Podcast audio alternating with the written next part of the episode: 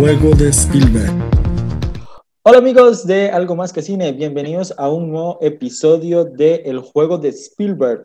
Hoy tenemos eh, un programa muy divertido, vamos a hablar de la película del momento, puedo llamarla así, que es del momento de estos días, que vamos a estar escuchando bastante a ver qué pasa con ella. Estamos hablando de Malcolm and Marie. Es una película que tiene bastante que decir, bastante que comentar y bastante polémica a su alrededor. Y vamos a también a comentar un poco más adelante, brevemente, lo que nos parecieron las nominaciones del SAG y de los Golden Globe. Pero enfocándonos finalmente, vamos a hablar de Malcolm and Marie, primeramente la nueva película este, de la plataforma de Netflix, dirigida por Sam Levinson, este, hijo del famoso Barry Levinson, eh, si muchos no lo conocen, es el director de películas como Rain Man o este, Buenos Días Vietnam.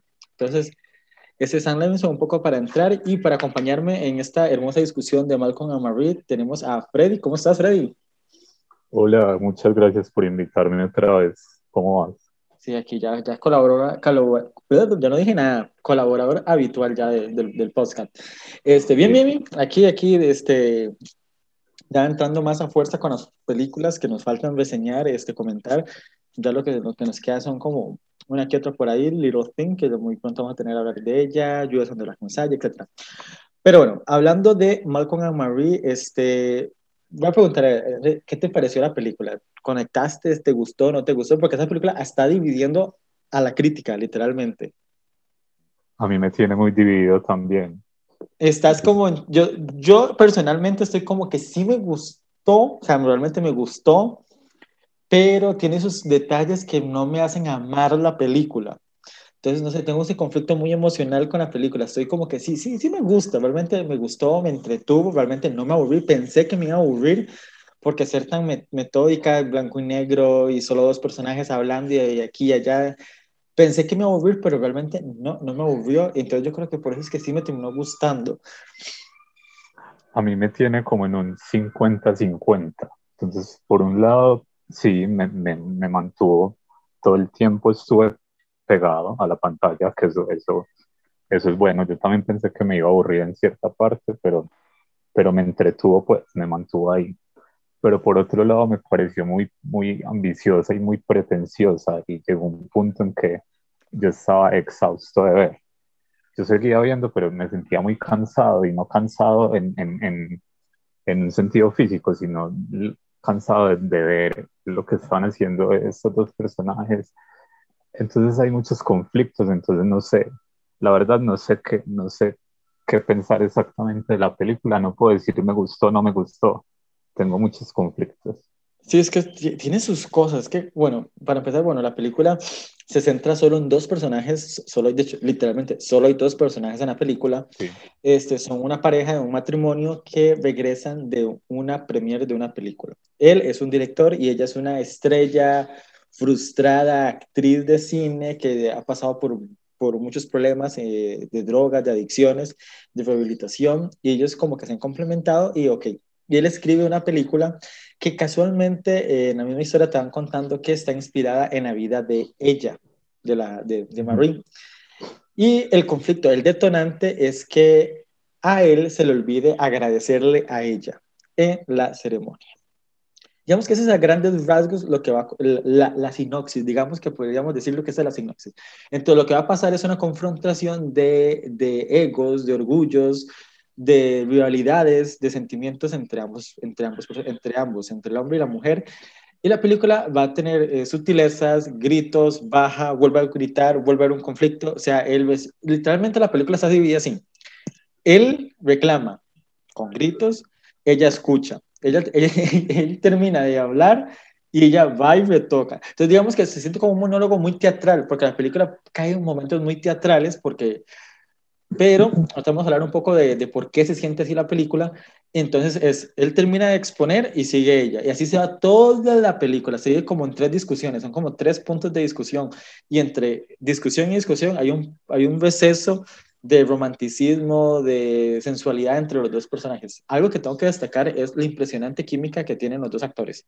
Yo creo que eso es algo muy valioso, que la química entre Zendaya y John David Washington, que más adelante hablaré de John David Washington, porque qué cosa, este, se siente bastante eh, fluida la química entre ambos. Yo creo que eso es lo que mantiene la película. Sí, bueno, sí, en, complementando eso un poco, sí, la película es, es tiene un, un, lenguaje muy, muy teatral, el hecho de que sean solo dos personajes, nada más. Eh, de que, bueno, la película hay que decir que la grabaron en, en, en plena pandemia, en, pleno auge de la pandemia. Entonces, sí, empezando la pandemia. Sí, entonces era un equipo muy pequeño, creo que como de 20 personas, incluyendo pues el director, los actores, en fin, pero era un equipo muy pequeño por, por, todos, estos, por todos los protocolos. Y la película la grabaron en una casa muy, muy minimalista, que de hecho es una casa muy famosa que ha ganado un montón de premios de diseño y de arquitectura, que se llama Caterpillar House. Ah, sí, en California. Sí, y la casa también funciona como un cierto personaje, se podría decir, porque eh, por su minimalismo la casa tiene, eh, se presta para que la fotografía, para que puedan jugar con, con las sombras, eh, con las siluetas, con los espejos, en fin. Entonces, me parece que la casa, la forma que tiene la casa y el diseño que tiene la casa también, también juegan mucho en, en esta coreografía que tienen estos dos personajes. Entonces estos dos personajes explotan eh, de repente, pero luego descansan para volver a explotar y van caminando por toda la casa, eh, eh, en su interior y en su exterior, porque también nos muestran los alrededores de la casa. Entonces es un juego como muy, muy exhaustivo para ambos. Eh, pero sí, sí estoy de acuerdo en la química que tienen los dos, los dos actores. No sé si los personajes tengan química, pero los dos actores tienen química, que es diferente. Sí, sí, sí. Los, los dos personajes son súper explosivos, este, pero son como polos opuestos y entre esos mismos polos opuestos se atraen. Entonces, es, es, algo muy interesante, pero antes de hablar un poco más de Malcolm Murray, vamos a, voy a, vamos a comentar un poco, porque la película, pese a que digamos que estamos contando que se trata de un matrimonio que hay por reclamos, la película tiene un pequeño gran detalle, que la película habla sobre la crítica cinematográfica, ¿sí? Algo que nos ataca a nosotros, literalmente. Si te sientes identificado con tus críticas, es por alguna razón. La película, este, eh, bueno, como le dije, es dirigida por Sam Levinson, eh, actualmente más que todos conocido por ser el creador y el director de Euforia y llevar la carrera de Zendaya a otro nivel. Pero antes de hablar de Zendaya, vamos a hablar de Sam Levinson y por qué Malcolm Marie me parece lo mejor que ha hecho Sam Levinson hasta la fecha, omitiendo Euforia. No voy a enfocarme en Euforia como tal, sino vamos a hablar un poco de su cinematografía. Ese es su tercer largometraje el primero lo debutó en el 2011 en el Festival de Sundance, donde ganó el premio Mejor Guión, porque él más que todo venía siendo guionista. Trabajó en varias obras, eh, películas, incluso trabajó una para este HBO con Robert De Niro y Michelle Pfeiffer, no me acuerdo ahorita cómo se llama. Él fue el guionista de esa película. Pero, se, llama, perdón, se llama The Wizard of Life. Ah, esa, exactamente. Esa misma, él fue uno de los guionistas de esa película. Entonces, era más conocido por eh, ser guionista, bueno, y venía de descendencia familiar, como lo mencionamos, de su padre, eh, Barry Levinson, que también es guionista y director, pero no me enfocar tanto en la vertiente del papá. Entonces, este, Sam Levinson, digamos que viene siendo como el hijo hippie, vamos a decirlo así, del director Barry, y él empieza a explorar muchas cosas en sus guiones, pero cuando ya se pone detrás de cámaras en el 2011, que crea un debut muy interesante que se llama la película Another Happy Day. Literalmente, este, el título de la película es tan sarcástico con todo lo que pasa en esa película.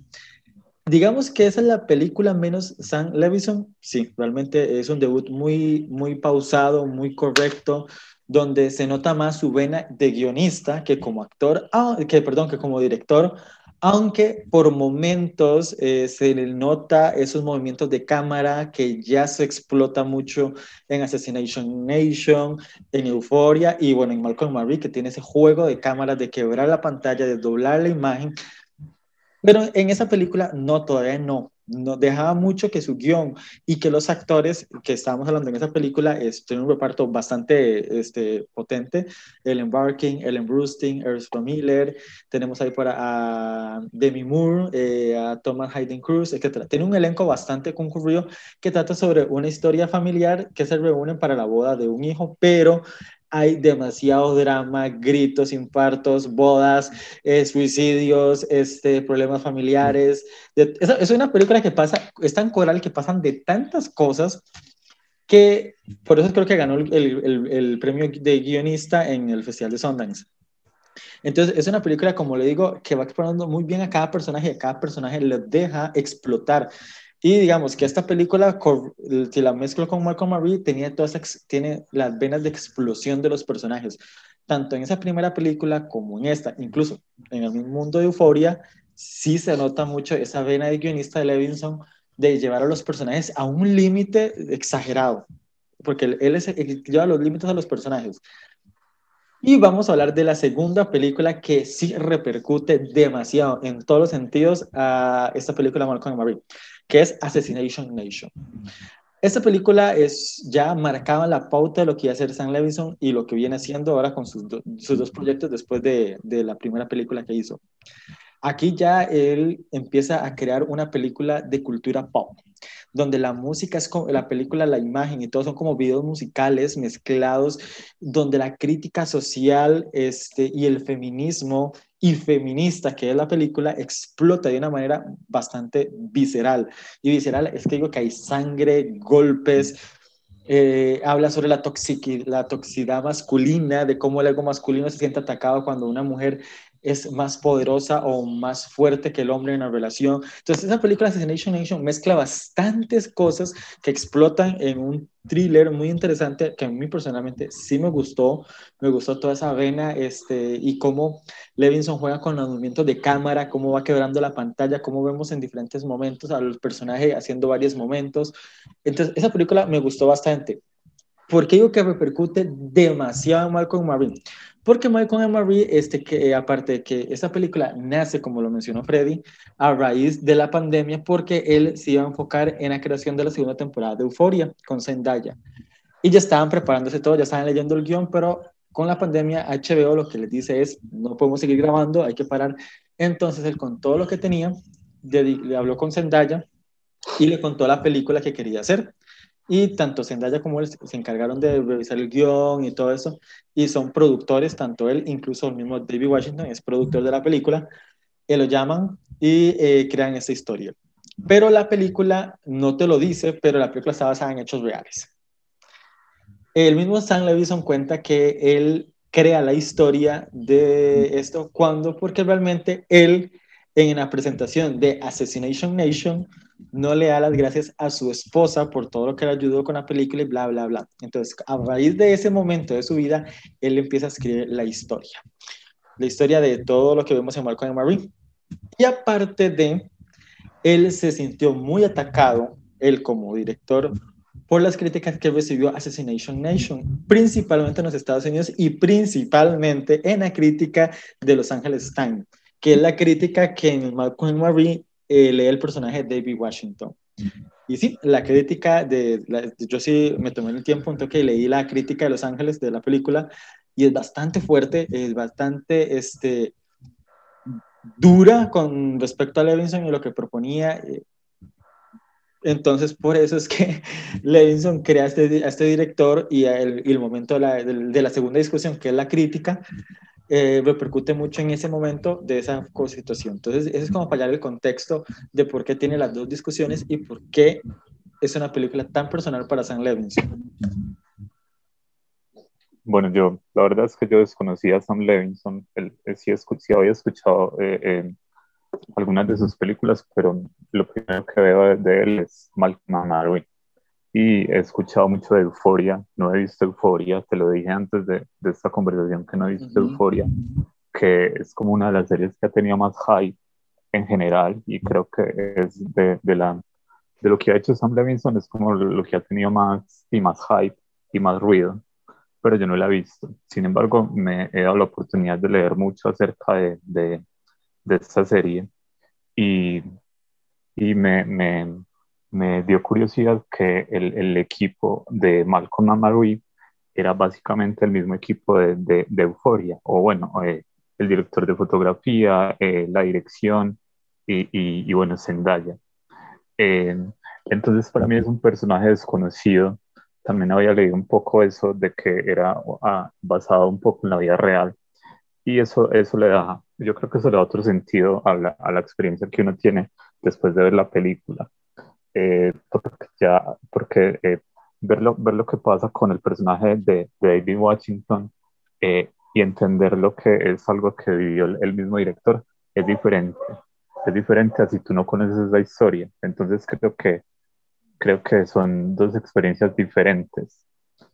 Pero para mí es un personaje desconocido y hasta ahora me vengo a enterar de muchas cosas que ha hecho. Sí, bastante, bastante curioso. Este, sí, este, como, como te comenté, Levinson, este, y digamos que ya viendo, omitiendo Euforia, viendo esas tres películas, me pone a mí, a Levinson, en un director que voy a estar siguiendo, me tiene bastante intrigado, me gusta mucho su estilo porque ya, como le digo, Another Happy, eh, Another Happy Day no es tan Levinson, el actual es un Levinson muy, como muy contenido, aunque sí hay unos movimientos muy chidas y planos que él sí juega con la cámara, pero digamos que él explota ya toda su vena, todo el que dijo, no, no, eso no soy yo, y, y llegó con esa película, Assassination Nation, y cuando, si espero que un día la puedas ver, vas a ver que tiene bastante curiosidad de la película en cuanto a la temática, el desarrollo de los personajes, los planos, los movimientos, la fotografía, cómo juega con los colores, que pasa de un gris a un rojo muy fuerte, a un verde muy fuerte. Que eso en Euforia, eh, yo Euforia no la he visto al 100%, se lo vi de unos cuantos capítulos. Sí, ya viendo todo esto, se nota bastante su marca, y ya en Malcolm Marie se siente bastante, bastante esos, esos planos continuos, cómo los abre, cómo mueve la cámara, cómo enfoca eso. Y algo que tiene curioso esta película eh, es que la película, se, digamos que si asumo que Levinson viene de una familia de cineastas y que le gusta el cine y ha estado en el cine bastante tiempo, él toma mucho de películas de antaño para crear, ya enfocándonos en Malcolm Marie, eh, no solo llevar su estilo, sino la textura de la película, la fotografía, la forma, incluso la música de la película es muy al estilo John Cassavetes, principalmente en Faces yo sí noté mucha eh, similitud en Faces, en cómo Levinson recrea toda la historia de los dos personajes. Y estamos hablando que en Faces, este, John Cassavet eh, se enfocaba en personajes directamente en matrimonios diferentes, dos, si no me equivoco, y los dejaba en su, en su territorio cada uno. Y ese movimiento de cámara, de venida, ida y todo, sí es muy, muy parecido a, a, a, esa. No siento que llegue a la altura de John Cassavet, porque nadie va a ser igual que John Cassavet en esta vida, pero me gusta que, que un director tan joven eh, explore una textura de un cine tan, tan viejo como el de John Cassavetes, que es como de los 60, 70. Yo, yo rescato mucho esa palabra que acabas de decir, textura. Creo que la película tiene mucha textura. Se podría, se podría definir como eso.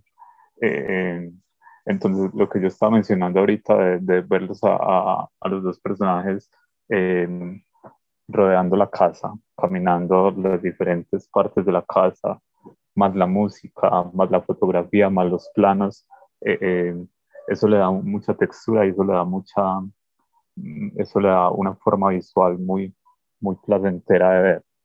Eh, yo rescato también el tema de la música, que de hecho el, el, director, del, el director de la música también, también trabaja con Levinson en, en Euphoria eh, se llama Julio Pérez eh, y también tiene eh, unos supervisores musicales también que son muy, muy fuertes en la industria musical. Se, se llaman Jen Malone, que es cantante y compositora, y un músico que es de mis favoritos, que se llama La Eh, entonces, todo ese grupo, más las canciones que hacen parte del soundtrack, creo que es una parte fundamental de la película porque justamente cuando estos dos personajes están en plena explosión, aparece una canción, bueno, aparecen varias canciones que le agregan cierto drama o más drama del que ya estamos viendo en la escena y me parece que el juego que hacen con la música y las canciones es muy valioso. Entonces,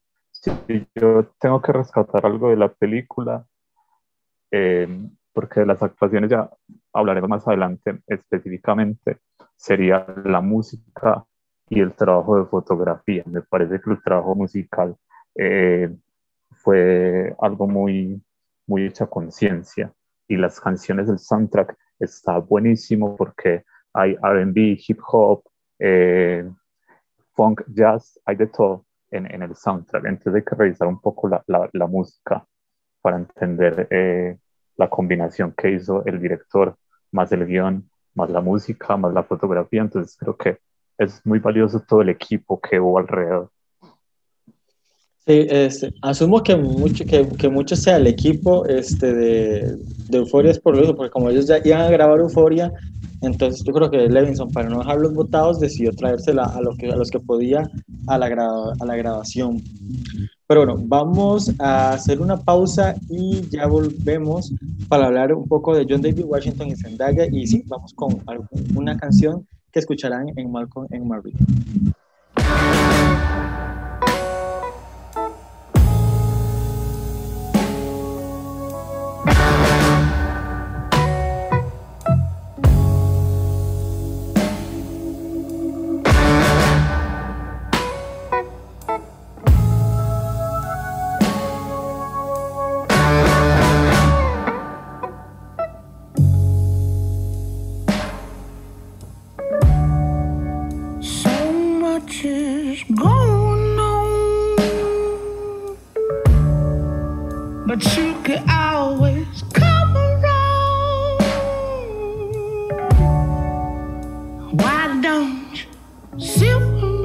Marie. Seguimos.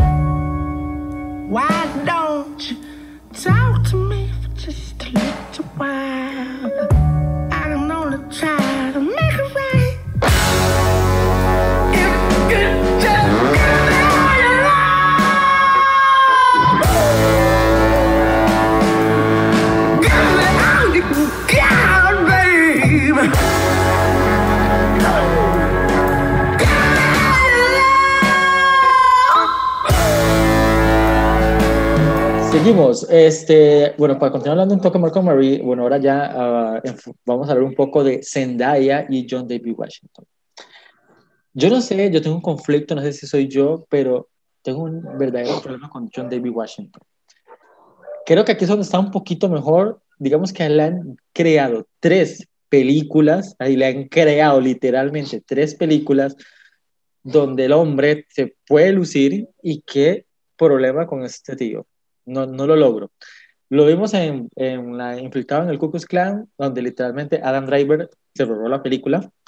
Llegó Tenet y Robert Pattinson le roba la película y ahora llega Malcolm Marie y Zendaya le roba la película. O sea, yo no sé qué, es un problema, o sea, yo no entiendo siendo el hijo de Denzel Washington, o sea, que no pueda tomarse una película directamente él. O sea, Aquí esa película no está mal, pero llega un momento que se siente muy sobreactuado, o sea, llega muy exagerado. Hay una escena que es literalmente Kanye West, literalmente, donde él sale brincando y aquí pateando, o sea, me, me, parece, o sea, creo que lo, lo, vi también en un comentario de otro crítico y otra, y una, una que estaba leyendo también hizo el mismo comentario, es que es demasiado Kanye West esa escena, es demasiado así, exagerada. El, el personaje yo creo que está escrito para ser exagerado, pero él se siente tan exagerado, sea, Zendaya llega a momentos que se ve exagerada, pero contenida. O sea, el personaje, ella lleva a Marie un poco más contenida y la expresividad que le crea al personaje en de siento que, que, que ella está, él, ella está en una, en una parte de la película y él está en otra parte de la película. A veces me, me,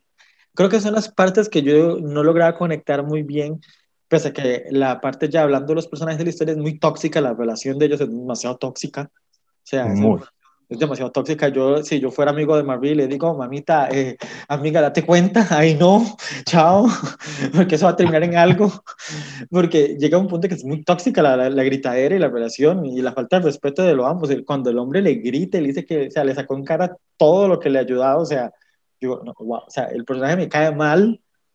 Y John David Washington ayuda a que me caiga más mal. Y no es porque él, él esté demasiado buen actor para que el personaje caiga mal, es que él es tan poco inexpresivo en veces. Sí, a mí me pasó algo similar y es que, bueno, pues ya, ya hablamos de que la historia se basa en, en, en una pareja, ¿cierto? Son dos, son dos polos opuestos, como ya lo habías dicho. Ella es más tranquila, ella es más calmada. Pero es, es pura fachada ese detalle de ella, porque llega un sí, punto que, pero, ella pero, es como un caparazón cuanto, que ella tiene. Pero en cuanto a las personalidades, ella sí está más tranquila, ella está un, un rayita más abajo en cuanto a tranquilidad.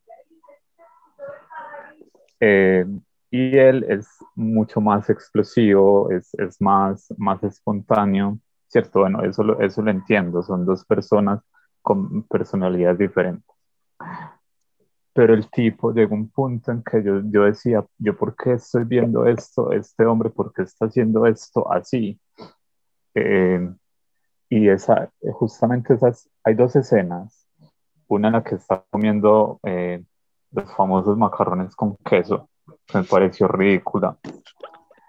Y la escena donde está gritando y saltando, donde está gritando y saltando, que también me pareció eh, terrible, y me pareció exagerado y me pareció sobreactuado y, y no, no, no, no, Comparto, no la escena por, de los no sé por macarrones. qué pasó eso.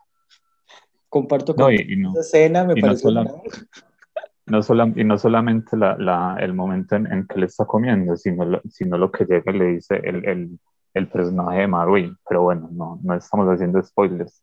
Es cierto, pero sí, a mí yo no le creo como, yo no lo creo, no le creo a él como actor. No sé qué, no sé qué tiene, no sé qué le pasa. Eh, tal vez es que, tal vez son las oportunidades que le han dado, tal vez, no sé. Tal vez Lleva a que le falta un poquito. tres, lleva tres oportunidades y el hombre, ok, entendí Sí. que en el Ku Klux Klan, ok, tal vez es una vara rarísima porque Lee nos vende como que el personaje negro es el, es el que nos va a sal- que los va a salvar cuando realmente el personaje del judío es el que se arriesga, es el que está metido. Y yo creo que por eso es que Adam Driver al final es el que sube más el telón y bueno, recibió la nominación al Oscar Driver y, y se roba la película. Yo ni, yo ni recordaba que él estaba en esta película, el era era en teoría era el protagonista. Yo me la vi y la, yo me la vi y la disfruté, pero como que no le presté atención hasta ahora que me puse a leer. yo, "Ay, es él, pero pues sí me entiendes, entonces no es un actor que no Sí. tiene como en su radar. Eh, eh, Por lo mismo, Claro. o sí, sea, porque llegó Tenet, Christopher Nolan le da el protagónico, que mejor se lo dado Robert Pattinson, te lo juro, que al final el personaje de Robert Pattinson es el que tiene más carisma, pese a que este, el arquetipo que crea John W. Washington es muy parecido al arquetipo que puede ser Christopher Nolan en vida real, pero es que le falta tanta gracia, esa cara de, de enojado, de bravo, de serio, que es la misma literalmente en toda la puta película, que digo, este hombre Sí. en serio no la da. Y aquí, o sea, donde podría haberse lucido más, sí, se luce un poquito más, pero literalmente us- mm, nadie está hablando de él, literalmente todo el mundo habla de Zendaya, porque ella sí, definitivamente. es la reina de la película, o sea, la escena de la tina del baño, toda la contención del personaje, como lo recrea Zendaya, me parece brillante, me parece que este, Zendaya creo que aquí eh, sube a un pedestal un poquito más arriba en su carrera, creo que ahí va a haber, o sea, si tanto Euforia como Malcolm Marie, creo que es un antes y después en la carrera de, de ella, es una actriz muy joven, 24 años tiene, Ujú. y cómo logra sostener todo el personaje y todo eso, o sea, me gusta bastante Zendaya, me parece que está genial en la película, realmente ella es la película. Pero el tío, No, a mí me parece- no, no, no. A mí me parece, a mí me parece que los dos tienen momentos rescatables, a pesar de lo que hemos dicho de él, él, él tiene sus, sus momentos muy pequeños, muy pequeños y muy puntuales, pero sí, definitivamente ella es la que cerraba el show, aunque también tiene momentos en que yo no le creí, eh, yo la seguía viendo como una niña en, ciertas escenas. Creo que va tiene que ir limpiándose un poco la imagen, Zendaya, creo que la, el, ahorita el, lo más importante en la carrera de Zendaya es ir empezando a limpiar esa imagen de teen, de niña, porque ya viene de Disney, que claro, ya viene de Disney. Euphoria es una serie, pese a todo, compleja y todo, es una serie muy juvenil. Este, entonces creo que Malcolm Marvel es un, paso más, más allá de su carrera porque ya es un personaje más adulto, más este, fuerte en cuanto a todo lo que lleva el personaje, entonces creo que es un paso más en la carrera de Zendaya. Y realmente no espero que la nominen a nada, realmente no es, un personaje, no es una película que la, si la nominan pues súper bien, no me dejo, me gusta si la nominen a algo, pero no creo que sea la película por la que Zendaya pueda trascender más. Creo que es la película que le va a dar ese empujón para futuros proyectos, para que muchos directores, productores la empiecen a ver ya como una actriz más seria, que no solo la encasillen en, en personajes eh, teen. Entonces yo creo que eso es lo más importante en, de esta película en el currículum de Zendaya.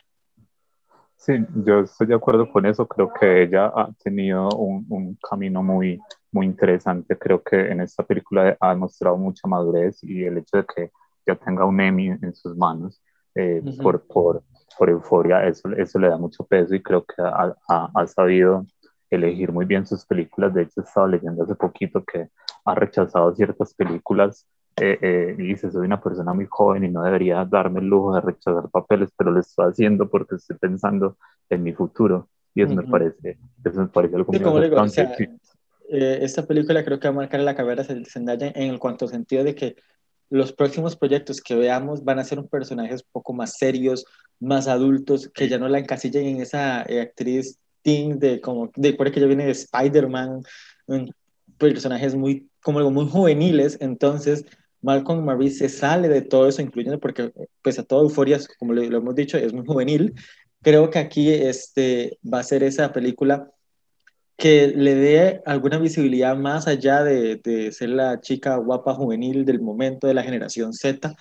Entonces yo creo que es, es, bastante eso. Y la química con Sam Levinson, su, el director, creo que se siente.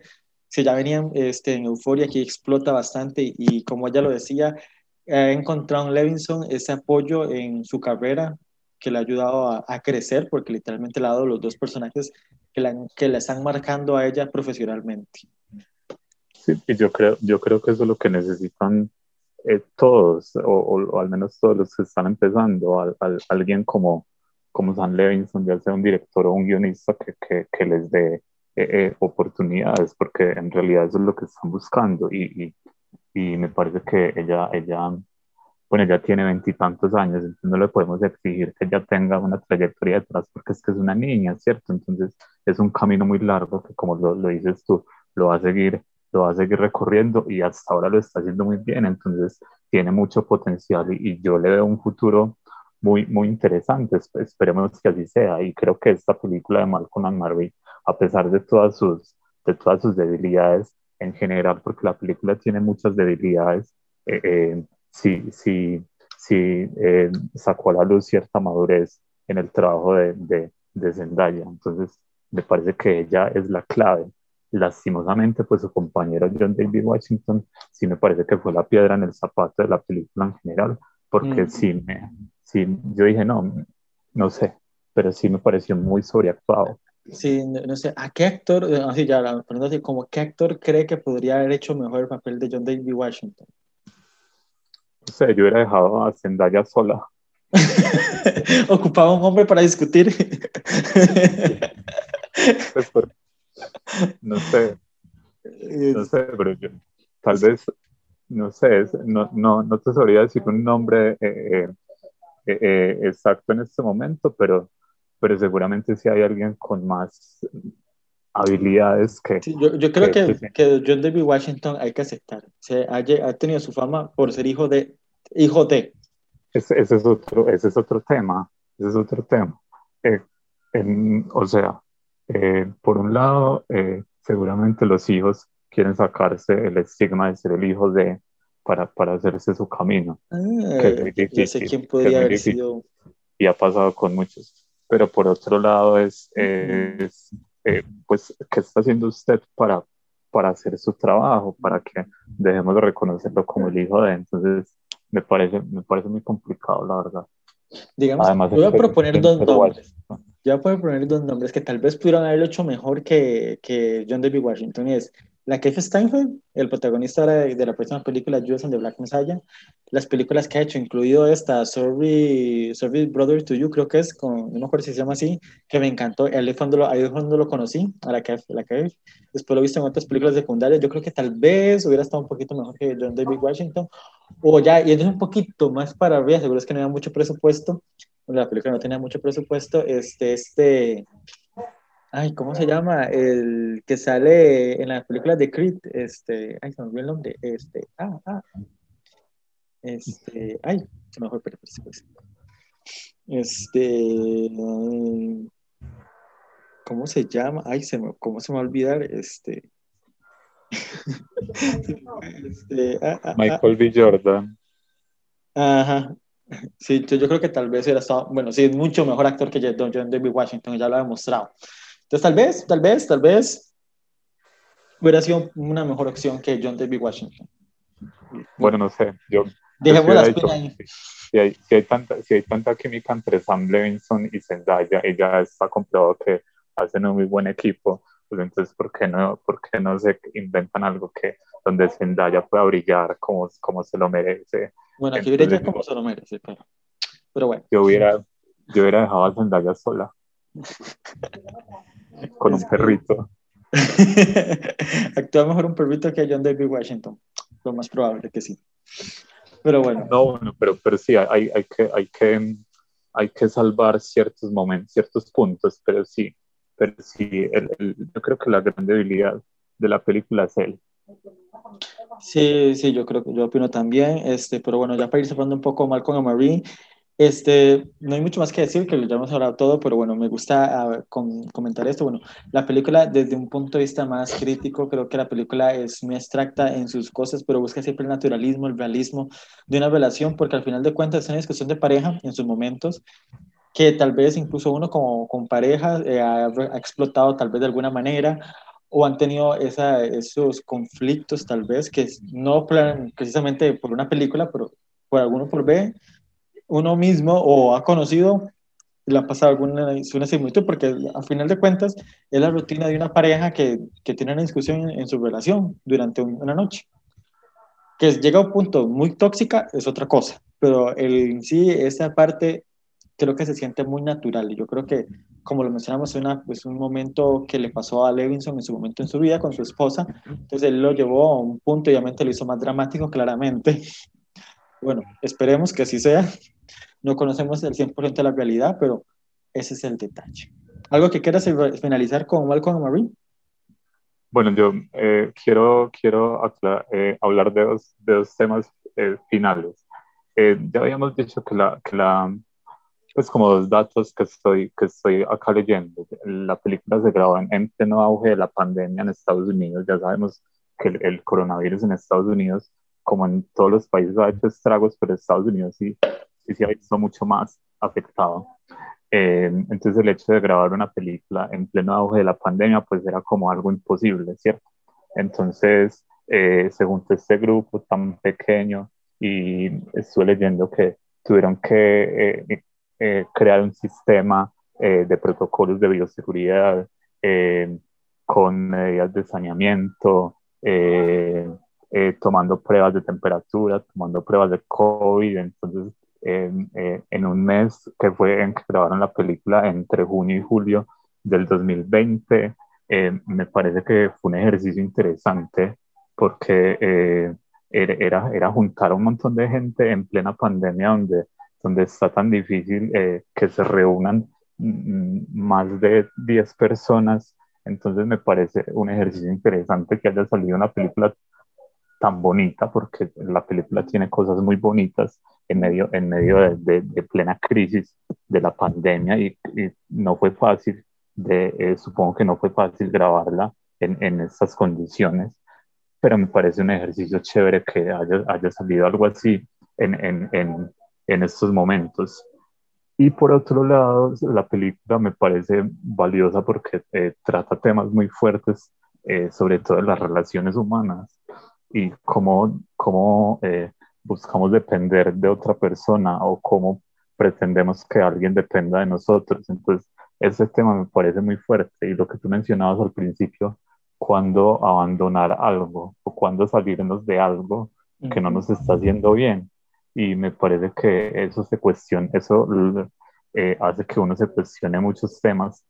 También es, es diferente, ¿verdad? Si tú estás en una relación o si tú, o si tú estás soltero, creo que la experiencia es diferente, pero es plantearse ese tema de, de cuándo dejar ir a alguien o cuándo alejarse. Eh, me parece que eh, se queda uno pensando mucho en ese tema y me parece muy fuerte la forma en que lo trata. Correcto, bastante. Eh, algo curioso es que, bueno, de las tres películas creo que se rodaron durante la pandemia, que, bueno, que yo personalmente he visto, no sé si hay otra más, que fue este, la de este, el, el chico de KJ Yapa, la versión Kobe de Michael Bay, después la de Anne Hathaway con esta, que también se rodó en plena pandemia. Creo que Malcolm Marie literalmente le da una patea, le da una patea en el trasero a esas dos películas diciendo, vea, sí se puede hacer algo de buena calidad durante la pandemia. Porque esas dos, esas dos películas, oh por Dios, en serio, o sea, Anne Hathaway en serio ocupa un cambio de, agente urgente. Porque esa película que está en HBO con Chiwetel Ejiofor, oh no, es que ni química hay, ahí sí ni química hay. Y bueno, y la del, la del Kobe versión Michael Bay, ni para contar el chiste y que no se trata de, de, ridiculizar la pandemia, porque es en, en Malcolm and Marie en ningún momento nos están hablando de, que hay una pandemia. Sabemos que lo grabaron en plena pandemia, pues por, por, por, todo lo que nos cuentan, pero en ningún momento están ridiculizando la, la pandemia o, todos los estragos que hace la pandemia para nada, sino que la película, es, es, o sea, nos están contando algo de verdad, más allá de la pandemia. Eh, entonces no se trata tampoco de, de ridiculizar las, las circunstancias, sino aprovecharlas. Y creo que ellos aprovecharon muy bien el tema de, de, de las medidas de seguridad, de bioseguridad, y, y, y sacaron un, un, buen producto, porque es un buen producto. Pues sí, pero bueno, yo creo que aquí llegamos a, hablando de Malcolm Marie. Este, gracias Freddy por acompañarme hablando de, de esta película Vamos a una pausa, escuchamos algún otro tema de la película y ahora hablamos brevemente, un poquito brevemente, de los Golden Globe y el SAC.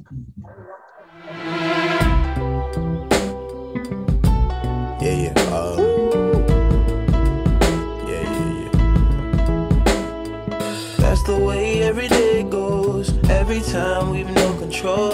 If the sky is pink and white, if the ground is black and yellow. It's the same way you showed me. Nod my head, don't close my eyes. Halfway on a slow move. It's the same way you showed me. If you could fly, then you'd feel south. Up north's getting cold soon. The way it is, we're on land. So I'm someone to hold true. Keep you cool when it's still alive. Won't let you down when it's all ruined. Just the same way you showed me showed me, you showed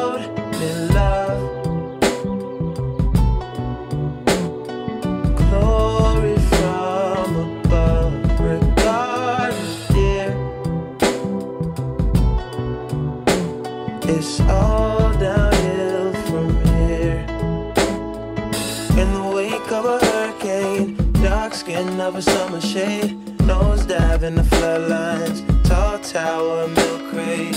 It's the same way you showed me. Freddy, este, así brevemente, porque no tenemos mucho tiempo, ¿qué te parecieron las nominaciones?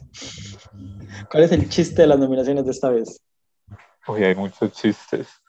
Siempre, creo que siempre, siempre van a haber muchos chistes, siempre van a haber sorpresas, siempre van a haber cosas que uno ya se esperaba. Y siempre van a haber cosas inesperadas, pero creo que el gran chiste es la nominación de Emily in Paris. Para mí ese es el gran chiste. Mm, bueno, mm, hablando de series, bueno, sí, Emily in Paris me parece una, un chiste grandísimo, sus dos nominaciones. sí, hablando en series, hablando en series. Sí, sí, Emily in Paris no me lo esperaba, pero es algo muy normal en los Golden Globes nominar series como Emily en París. Totalmente no lo veo tan raro, ya que ellos sí han tenido mucho amor por Darwin Star ah, desde que hizo Sex and the City y todas estas.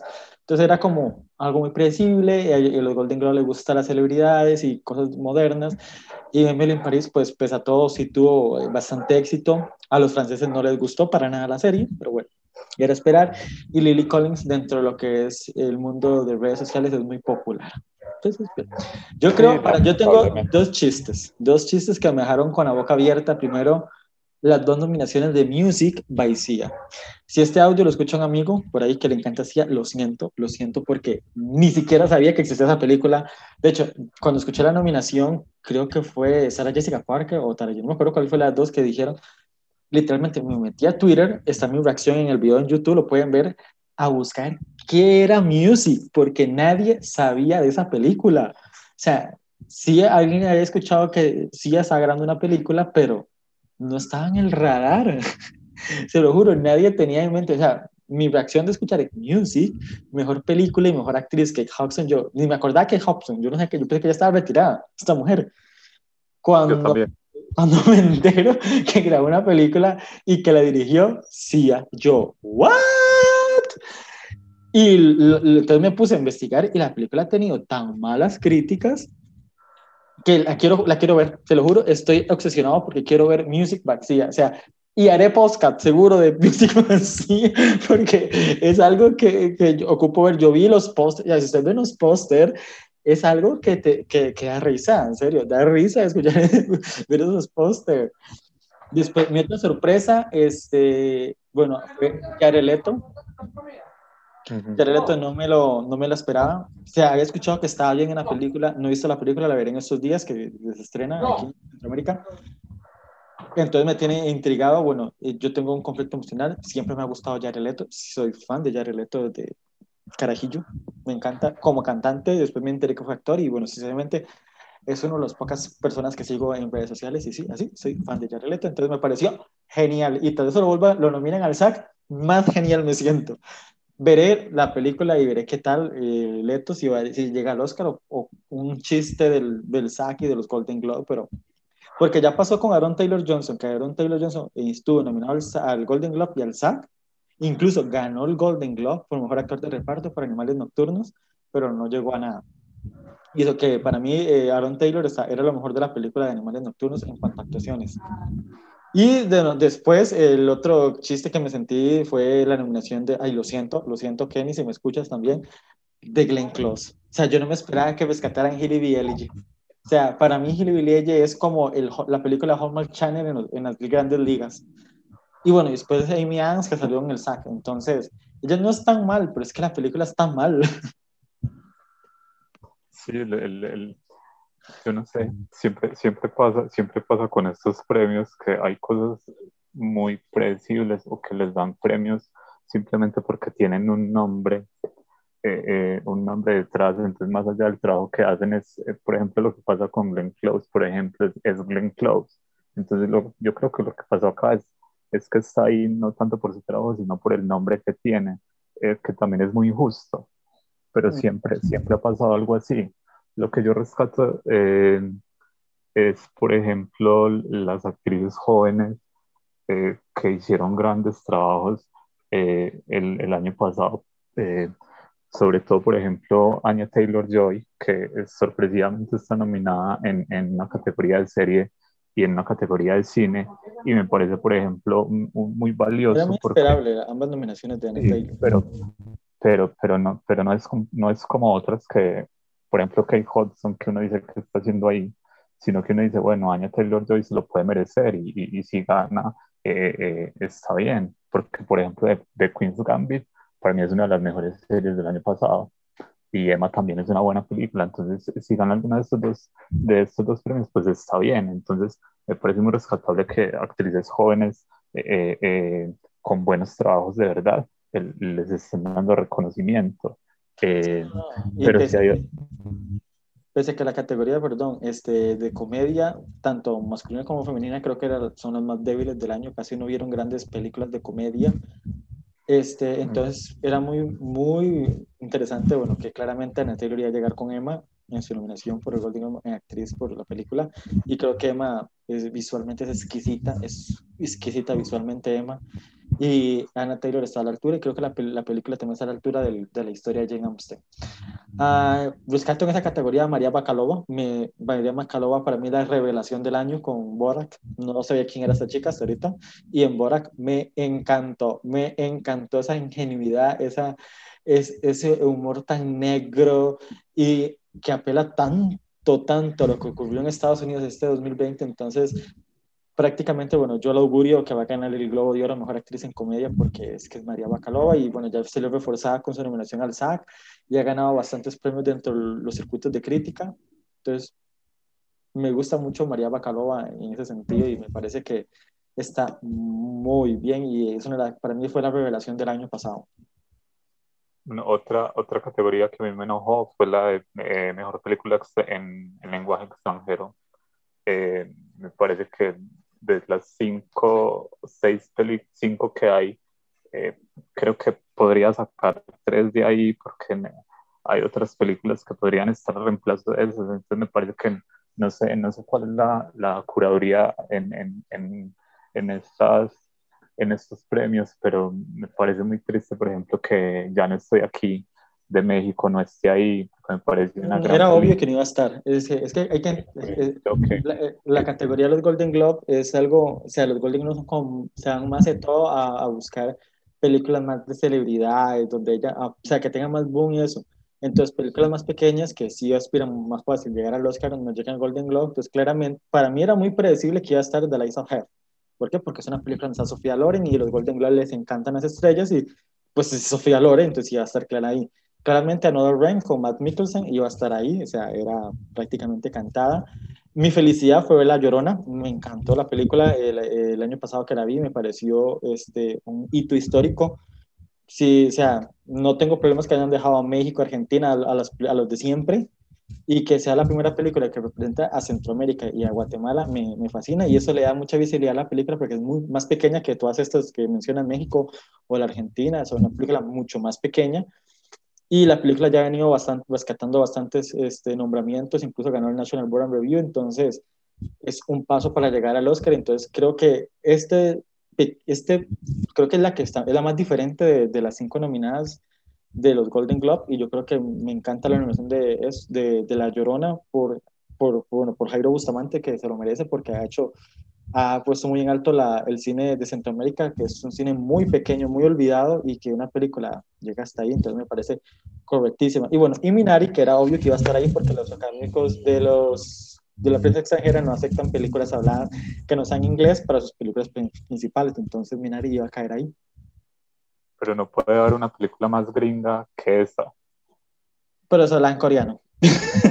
y para los de la prensa extranjera, ya si no habla en inglés, toda la película no es, no, no el año pasado lo vimos con Farewell, o sea, que estuvo nominada en, película extranjera y no mejor película, o la que hizo Angelina Jolie, la que también era hablada, no me acuerdo en qué idioma, y era Angelina Jolie, pero ya la nominaron ahí.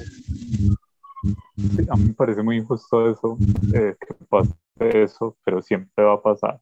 Entonces, por ejemplo, la película de Sofía Loren no es una buena película, pero está ahí simplemente porque está Sofía Loren y porque es el regreso de Sofía Loren. Eh, entonces, lo mismo de, de, de Glenn Close. Eh, la película es una basura, pero está ahí porque es Glenn Close. Entonces, me parece que hay unas injusticias que se repiten y se repiten y se seguirán repitiendo. Pero bueno, esa, es la, la costumbre. Pero sí, pero bueno. Este, detalles importantes, bueno, eh, la prensa extranjera eh, salvó a Man, Man la salvó, la, la, la, tiene ahí puesta, este, se olvidaron de la Spy Lee, cosa que el SAC la rescató, pero del Roy Lindo no, ni sus luces. Este, en el SAC tenemos doble nominación eh, para Chadwick Boseman. Me parece que esté nominado por La Madre del Blues. Me parece una tremenda payasada la de Life of Blood, que ahí siento que no tiene eso. Entiendo un poco el contexto y lo que representa el personaje, que es un personaje como Spirit y bla, bla, bla. Pero, o sea, por favor, hay que ser más serios en esta vida y esa nominación me parece tremendo chiste. Este, em, no sé, ¿algo más que quieras agregar antes de terminar?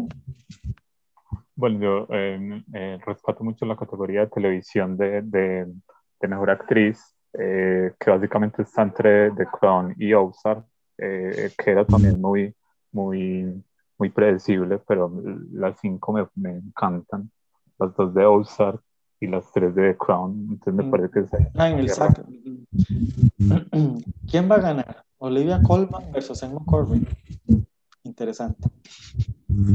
Emma Corbin me encanta como Diana, pero es madre Olivia Colman, entonces, fan de Olivia Colman. Pero es interesante esas, guerras que se forman. El, chiste en el Globo de Oro fue Ratchet. Me pareció un tremendo chiste. Y, ok, Sarah Paulson se lo rescato, pero Ratchet es mejor serie. Es como The Prong y mejor película. O sea, eso fue un chiste que yo me quedé. Y que nominen a James Gordon sobre Mary Street o Nicole Kidman. Más chiste me fue pareció eso, pero bueno. No, no puedo dar personaje más ridículo que James Gordon. Muchísimas gracias, Freddy. Este son un poco nuestros comentarios sarcásticos y ácidos de las nominaciones. Este, esperemos a ver qué pasa el 28 de febrero, cuando se entreguen los premios del, de la prensa extranjera. Y nosotros, yo me despido. Freddy. Chao. Gracias. Uh, nos vemos hasta la próxima y los dejo con, ¿sí? con Music. Bye,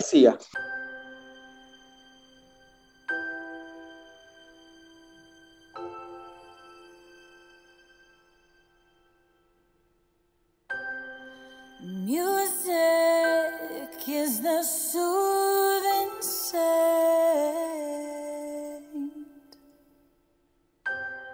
Use me to feel.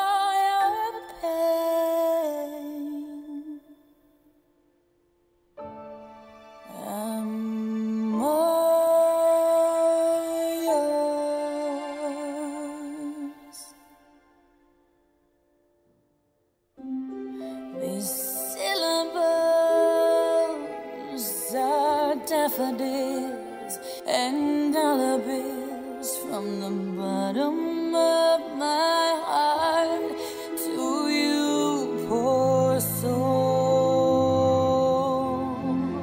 And with each note, you know, with each chord, each crescendo,